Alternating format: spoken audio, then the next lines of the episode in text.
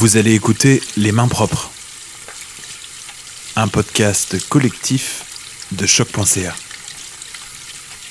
La trame sonore de votre confinement.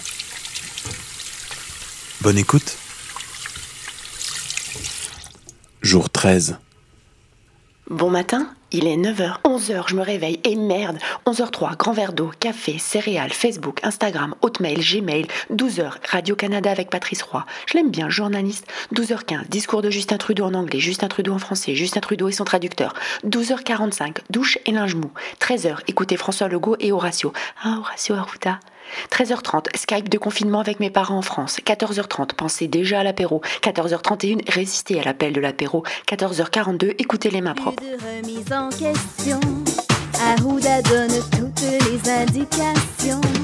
Pour une fois, c'est le temps de faire ce qu'il se doit.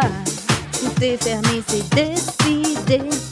En way à la maison, baby, quand tu tousses, tu me donnes la frousse. Il faut que je te repousse. Tiens-toi à deux mètres de moi. Attention, Covid, ça se transmet bien vite. Cette fois, raison chez toi.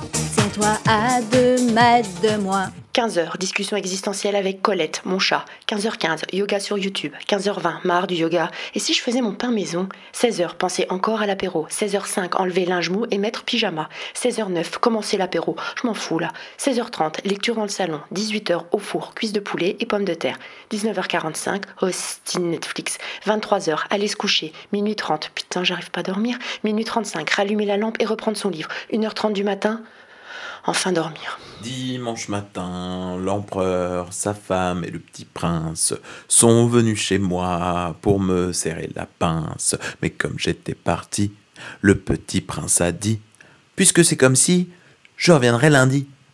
Lundi matin, l'empereur, sa femme et le petit prince sont venus chez moi pour me serrer la pince. Mais comme j'étais parti, le petit prince a dit puisque c'est comme si euh, bah, on reviendra mardi. hein.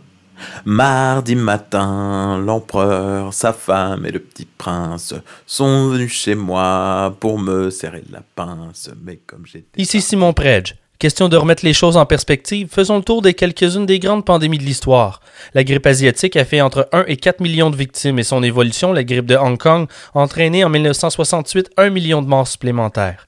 À Montréal, on a eu droit à une épidémie de variole qui a tué 5864 personnes en 1885. Il existe un vaccin, mais beaucoup de gens croyaient que c'est le vaccin qui rendait malade. De nombreux médecins menaient même des campagnes contre le vaccin. Ça a causé une émeute violente le 28 septembre. Les fake news ne datent pas d'hier. Ne perdez pas votre esprit critique.